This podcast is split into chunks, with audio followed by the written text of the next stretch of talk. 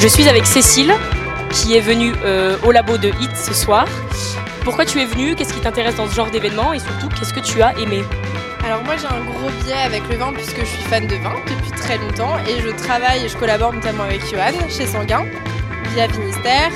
Donc je suis venue par curiosité vraiment parce que j'avais envie de découvrir aussi d'autres vignerons qui étaient présents. On bosse avec euh, David chez Reniteo. Donc là on a des vignerons qui sont de la même région, qui font des travaux hyper différents, avec des expressions de vin hyper différentes.